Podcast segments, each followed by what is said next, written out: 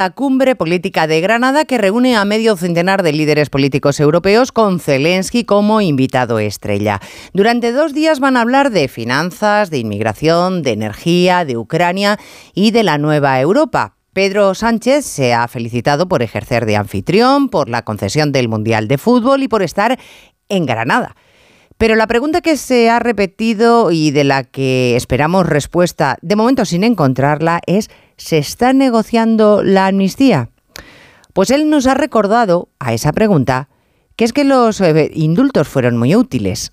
Y dice la verdad el presidente, fueron útiles, pero no para pacificar Cataluña, como sostiene a todas horas. Fueron útiles para que a él le diera la suma en la pasada legislatura, como la amnistía es útil para que en esta legislatura también le dé esa suma, es decir, para sus propios intereses.